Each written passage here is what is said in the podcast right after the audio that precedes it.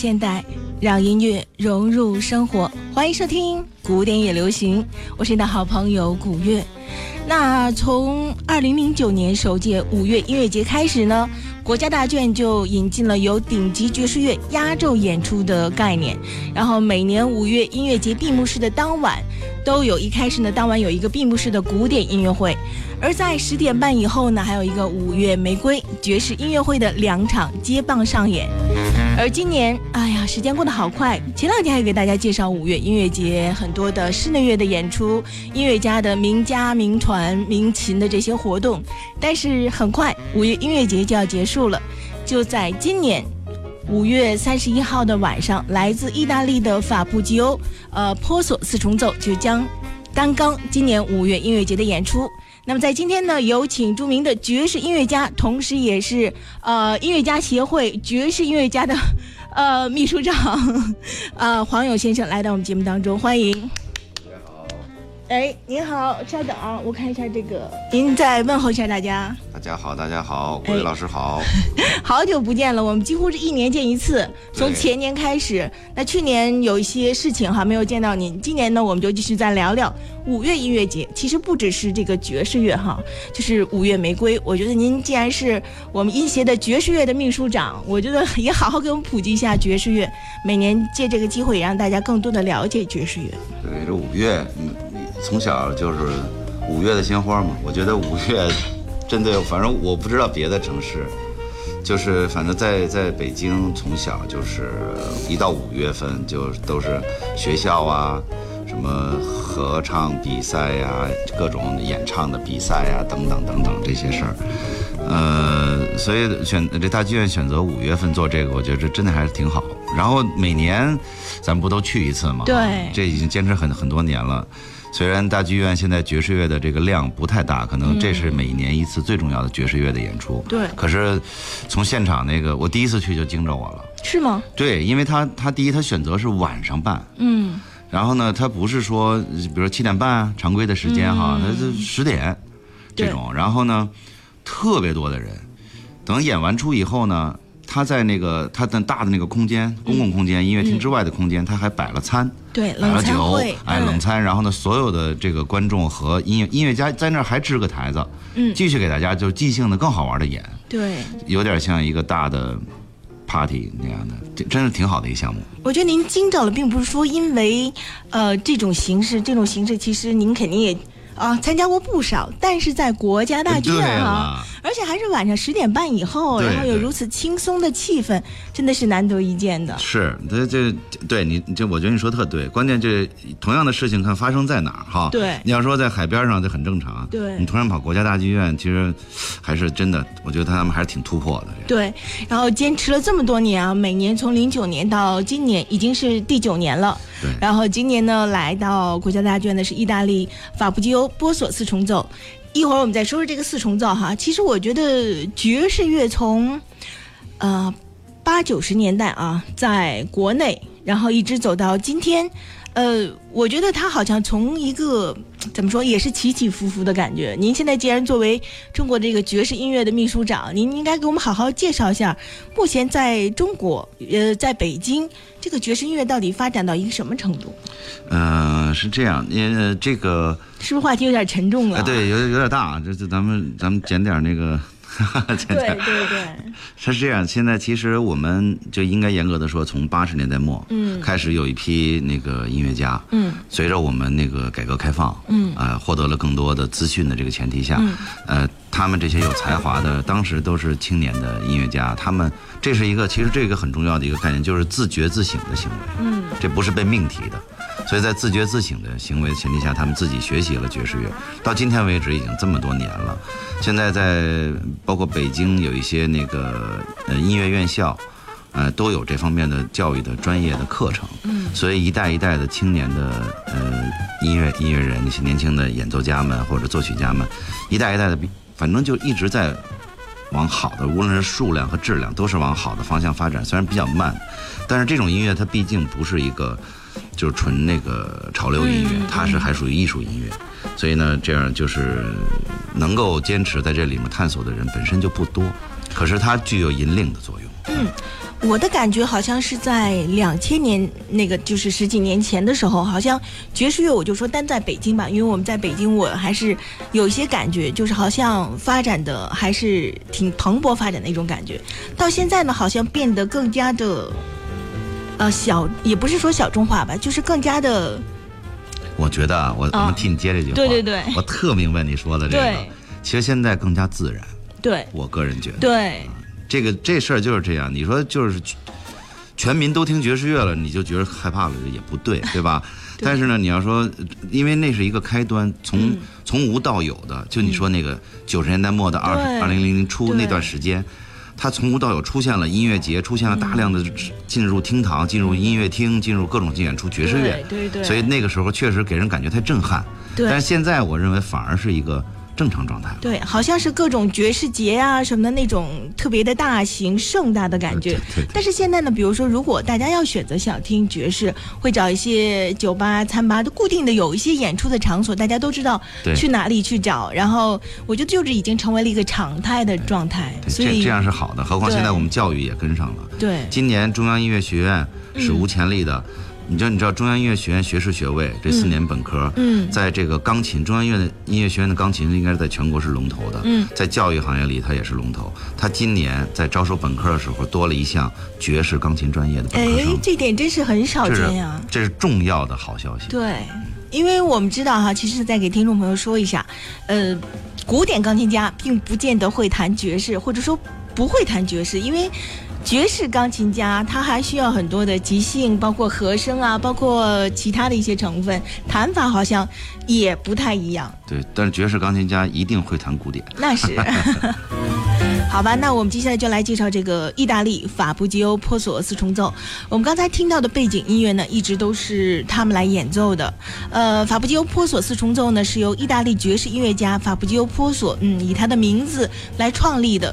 在一九九四年，他组建的乐队呢，在名为“爵士夏日”的竞赛当中获得了最佳乐队奖，这是应该是意大利的一个奖。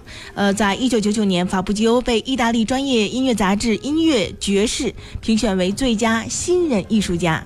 那在早期的艺术生涯中呢，他有很多的大师们合作。那这里呢，我们就来听听他们的一首作品吧。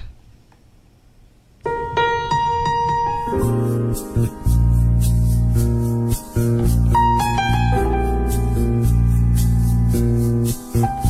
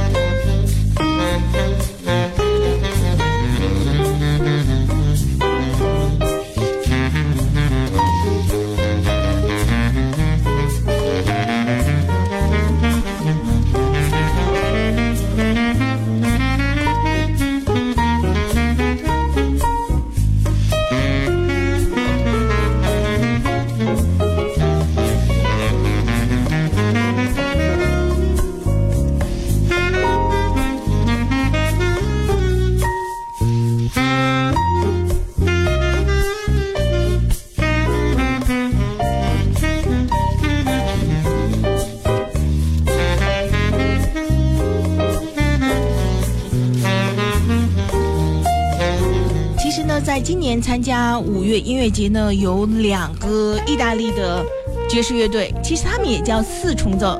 呃，卡利玛，意大利卡利玛四重奏，是由意大利爵士音乐家卡利玛，都是以他们自己的名字来组建的。这是一位女性的音乐家，还兼歌手。其中呢，成员包括钢琴家皮耶罗·弗西耶弗兰西，还有低音提琴以及电贝斯演奏家弗朗西斯科·普吉利斯，鼓手是呃洛伦佐·图奇。那本次的表演呢，还有萨克斯演奏家叫做罗萨里欧·朱莉亚担任嘉宾。那卡里玛在青少年的时候呢，就参与创作，并且还参加过两档意大利的电视节目。所以在今年的五月音乐节呢，我们听到的是两个团体。这里呢，我们听到的也是卡里玛乐队的演奏，来自他们的 Black Sprite。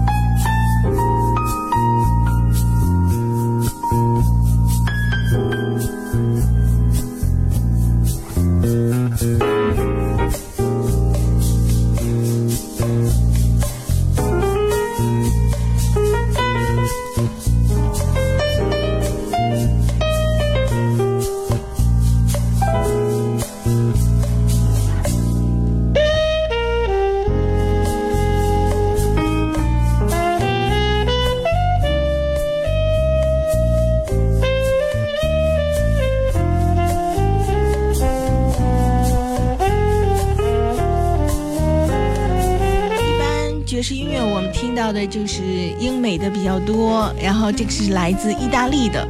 那黄允先生，您觉得这意大利的这两个弦乐队，呃，四重奏爵士乐队，您感觉是什么样的风格？嗯，现在目前听呢，就是还是还是比较那个传统爵士乐，我们叫 standard 那种那种感觉比较多。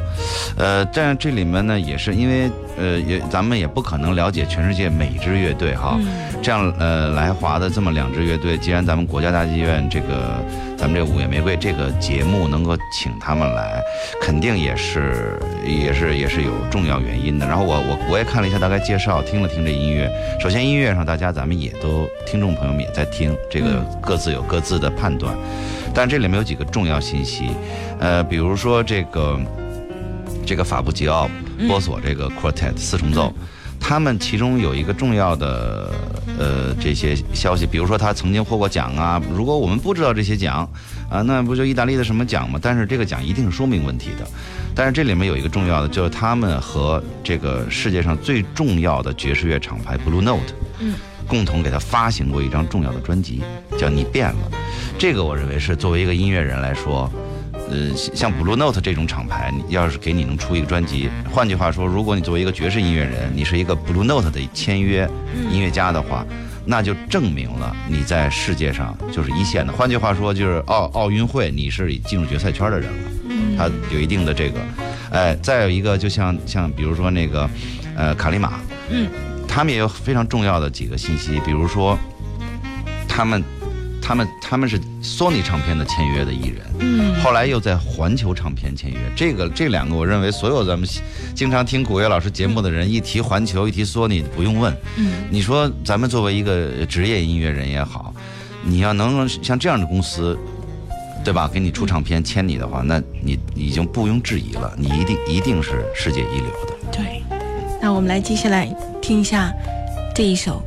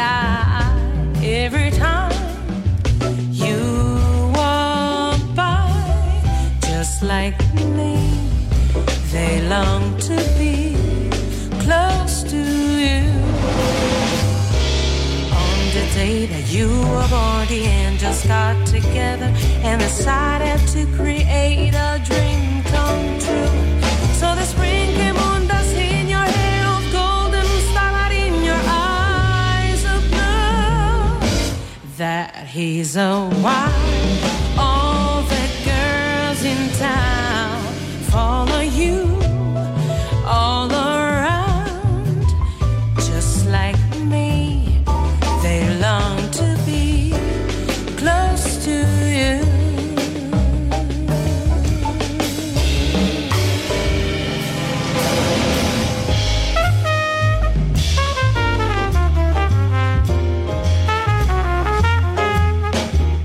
听到的这首曲子，大家应该很熟悉了，《Close to You》靠近你。那来自演奏的呢，是来自意大利的卡里马四重奏。呃，如果要是大家从听觉上分别这两个爵士乐队的话，一个呢就是有唱的，一个就是没唱的。有唱的是卡里马，没有唱的是法布吉欧。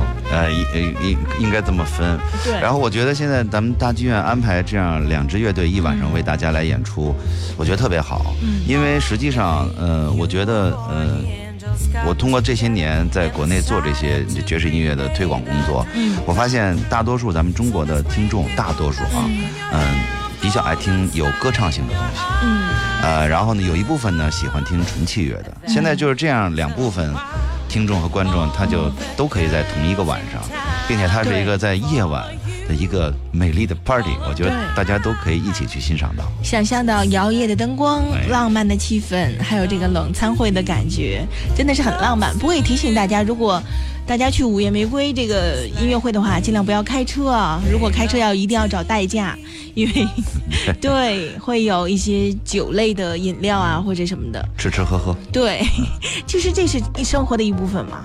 其实我跟你说，尤其是。就是因为，因为我们按照我们的票，然后呢坐到那个座位上，嗯然后听这些艺术家在舞台上表演的时候，嗯那是一种状态。嗯我觉得只要你专注，呃，换句话说呢，还是一个老问题。我跟古月老师以前我们就聊过这个问题，有些有很多朋友就会说，哎呀，我听不懂。其实我我不认为你需要懂，对，对吧？就是说，它是一个音乐，是用听觉来感受的一种艺术而已。就是你坐在那儿，你真的要不要去想，你你非要看到什么？你你要你要是能够把一天的工作、一天的劳累，这会儿全部忘掉，嗯安静的听到一个声音，这个声音如果使你能够内心安静就可以了。对，然后呢，那个等你等等这个音乐会完了之后呢，大家出去在他们那个大厅，嗯摆着很多自助餐、冷餐，然后乐队这会儿出来会在外面那个台，嗯反正以往是这样，我不知道今年应该不会变。对，那个时候就更好玩，因为因为音乐家也摆脱了舞台的那种束缚，音乐家在就在你身边，比你可能。站得高大概十几公分，一个小台子上，跟你非常近距离，大家是站着，在站他们边上跟他们一起玩，那个，哎呀，我觉得真的挺好的这么一个项目。嗯，爵士乐更重要的是气氛嘛。但是爵士乐有很多种啊。其实，呃，一般来说，我们欣赏这些，起码这两个乐队是让我们完全可以陶醉的、放松的。但是有一些爵士乐也是也有比较深刻的，所以它还有包括什么 Big Band 大乐队啊等等，这是有不同种类的。你太好了，我觉得你这个这个问题特别好。嗯，我觉得你你要不说这个，一会儿我必须得。叫什么？对，我就想，因为咱们通过咱们这么好的一个、一个音乐台，嗯，办了这么多年的古典乐流行，哎，首先咱这么说，古月老师这个太不容易了，这么多年，每天、嗯非常辛苦，而且我要自己夸一下，都我一个人哦，没有编辑哦。对对，刚才就是在奔跑当中来到了 演播室。是这样，我觉得就是我们国内现在，呃，往往啊，大部分媒体，包括大部分听众，有一定的误区针对爵士乐。嗯，爵士乐在这个世界上的这个对于艺术高度，它的共识完全不是和咖啡、红酒、雪茄在一起的一种音乐。对，在爵士乐这个汪洋大海里，有一部分音乐风格，有一部分曲目，嗯，它确实让人感受到一种现代的和平年代的某种比较优越的物质以及休闲状态的，确实相对是符合的。嗯但是在这个海洋里，还有更多的百分之九十甚至更多的那些创造性非常强的那些大部头的作品，包括一些甚至我我可以不负责任的说，就是你听了可能你会觉得你接受不了。你也不知道是因为太艺术，有很多各种风格，像你提到的那种大 big band 的乐队，小的二重奏、三重奏、八重奏、七重奏，或者是突破理论界限的各种尝试的，对爵士音乐太多。然后在各地区、各民族、跨文化、跨地缘、跨政治的所有的那种作品太多，所以我们呢，我是就是想说，它真的不只是和咖啡、红酒有关，它是一个真真真真正正的，在联合国教科文明确写了，它与西方的古典音乐是两条平行并行的直线。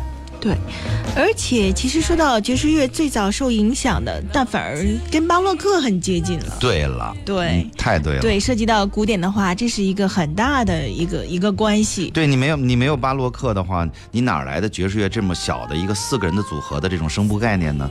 它一定是跟巴洛克过来的，所以没有没有那些强大的，像比如说欧洲的那些像巴赫呀，呃这些这些伟大的艺术家的这些理论、色彩、和声、调式等等所有的基础，如果没有这些白人的基础，到了北美洲。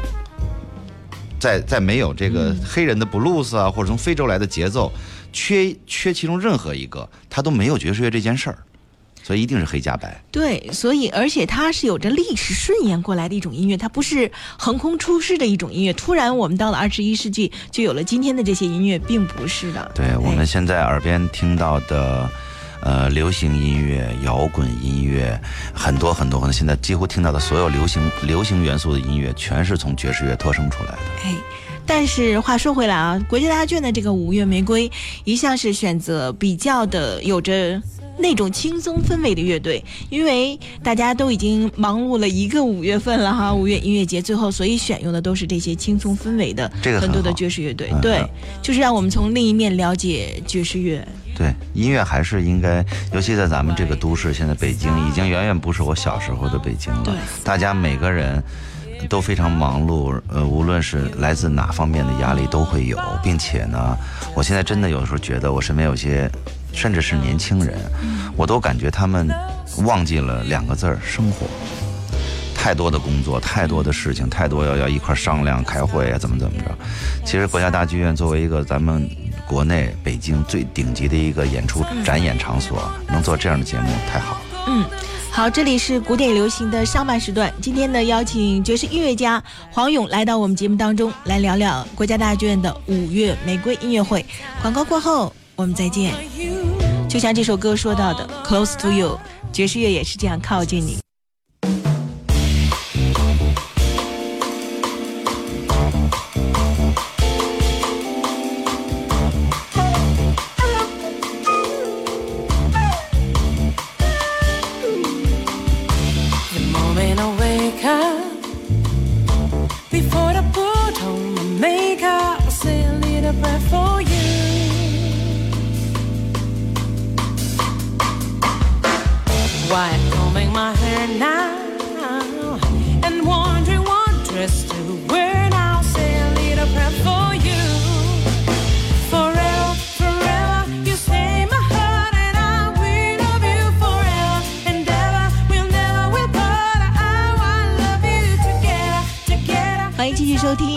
也流行，我是古月。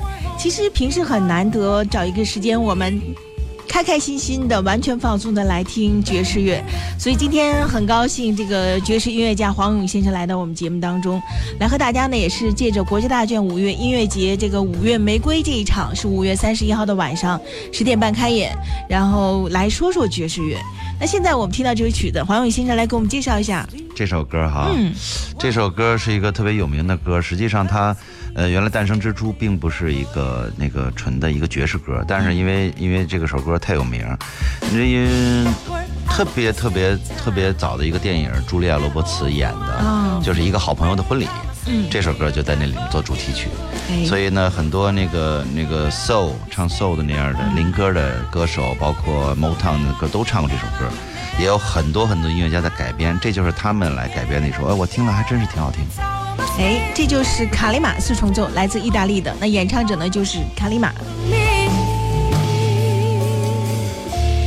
Darling, believe me. For me, there is no one but you. Please love me too. I'm in love with you. Answer my prayer.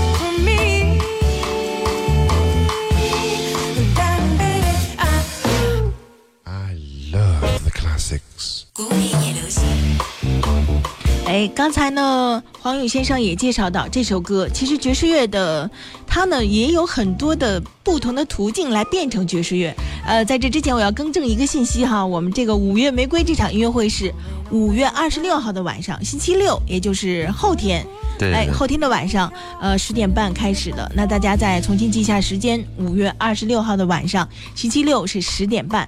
来看看乐友会里很多朋友的这个来说哈，呃，大家说的都特别有意思。这是天天向上。他说：“天天向上说了，参加过五月玫瑰啊、连吃带喝，还赶上有人求婚，气氛热烈。”他说：“我和乐会的鹏鹏啊，还有其他朋友一起围观，还喊一起喊嫁给他，这个气氛是很好的，很浪漫的一个气氛。”对，呃，橘子说了，我最早知道的爵士乐队是刘源乐队、老树皮乐队。您最早是什么乐队？我是刘源乐队的，哦，您是刘源乐队，所以至今两个人也是一直是搭档好朋友。对对，呃，这里呃，天天向上说哈，还约我们的乐会的朋友说什么时候再去一次五月玫瑰？那就择日不如撞日，五月二十六号后天星期六晚上，你和朋友一起去呗。然后来看看二班的各位好朋友，呃，问候黄云老师，然后呢说也谢谢大家。然后昨天还听了一场宁峰的五月音乐节的演出，也很喜欢。我记得宁峰这两场音乐会都是巴哈的无伴奏小提琴，嗯，也都很厉害，是一个考验音乐家的实力。啊，邵阳也说我在大剧院参加过一次五月音乐节，其实这种音乐形式很有意思。呃，是一种非常贴近听众的观众的一种音乐会。刚才还跟黄勇先生在聊，我说现在您最近有什么样的活动啊？他说也是，他有自己的这个音乐节，然后同时呢演出的场地，我说那还会是音乐堂啊这些地方吗？黄勇先生说不是，是一些一些小一些的，哎。刚才我们也说，这个爵士乐这个在北京在中国的发展，现在已经进入到了常态了。对，其实我觉得现在大家都有很多人，越来越多的人愿意呃听爵士乐、接触爵士乐，并且呢年龄也越来越年轻。嗯，啊，这个跟我们特殊的历史情况有关系。嗯目前我就觉得，在国内现在你看一个小酒吧呀，固定的演出啊，或者一个 live house 演一些爵士乐的小乐队，甚至一些小点儿的音乐厅，比如三四百人的。嗯现在最近我们的音乐节，每年我做都是在这种小一些的地方，嗯感觉都舒服，彼此大家全舒服。这其实才是爵士乐的常态，并不是说在大的音乐厅演奏爵士乐，那那就不是他一个正常的状态了。我原来就是就是想标榜过这事儿。嗯，原来哦，当然我这个年年年代人过来就是，哎，我们我们这些那那搞爵士乐的，为什么我们不能在音乐厅演？结果我我们这代人就经历过这个事，最后我们终于站在了音乐厅上，面对着一千多个座，然后有有有四分之三是空着的。其实来的人也不少，好几百。可是你要是一千多人的厅，来好几百人，你还是觉得挺空的。所以后来慢慢就是我们这个这个不切实际的心也就下去了，本身它不太不是那么适合。不是因为除了像 Big Band 的像这种啊大爵士大乐队的时候，可能适合场场合比较大的。那你看四五个人的小型的爵士乐队，那就是当然是亲和力更，大家人更少，更有亲和力。所以我时常在讲，那您觉得这种小型的爵士乐算室内乐吗？嗯，哎，真是哎。对我最近一直在纠结这件事儿，我说到底爵士乐算不算室内乐呢？因为我们在介绍组合，您看也介绍他们叫做四重奏，来这次演出都有两个四重奏，意大利法布吉欧波索四重奏，还有现在我们听到的是卡里马四重奏，他们的名称叫法也都跟室内乐的叫法都是一样的。对对对，它很类似，其实实际上真对是很类似，并且它属于艺术音乐，而且也是在这种小的厅堂、小的场合，嗯，声部是全的，对对，还真是所。以我觉得应该也算是室内乐的另外一种吧。对，我还真没这么想过，你这么说，对，还所以我就觉得也是很有意思。还有一点，刚才您也提到，我们刚才听到那首曲子，比如说由所灵魂歌手来有一这个其他的演绎，我也想到爵士乐的很多的来源，很多爵士乐的歌曲并不是单独。或者说很少有单独创作爵士乐歌曲，有很多是经过改编的，改编的途径太多了。对对有古典，还有包括很多的法国相颂，对。还有包括流行音乐，各种音乐都可以成为另外一种音乐的形式。对，这就是就是一个跨跨界。那您稍微能给我们介绍几种爵士音乐的形式吗？呃，从从表现形式，从音乐风格吧，大概从表现形式上就不太好说，比比较多。我们认正常人，我觉得从这个咱们眼睛能看到的形式上，一般像你刚才说的这种四重奏、三重奏，呃，都比较呃这个普遍。再有就是带歌手或不带歌手的，嗯爵士乐更大量的是器乐作品，有一些有歌手的，再有一个就刚才你提到非常重要的 big band，嗯 big band 的这种包括它的演奏存在和它的教育，这是在呃先进跟发达地区是必不可少的，针对每一个学校、每一个地区，呃，基本上形式也就是这样。但是呢，爵士乐这个这个这种音乐，它的它的产生就是一个融合，它就是一个强大的融合力。所以随着科技的进步、电子工业等等各方面进步，它的形式在不停的在变，对啊，它每年都在变。爵士音乐还参与了很多音乐的变化，比如说波萨诺瓦、对，把、把把一个桑巴加爵士，对波萨诺瓦这种东西，你本身就算在巴西有人那么民间那么唱，但它不不可能成为全球性的。嗯当被这爵士音乐家给给给鼓捣出来以后，它现在变成全球全球性的一种对一种文化了。所以这个力量强大，融合力量强大。哎，那接下来我们再听一首爵士乐曲吧。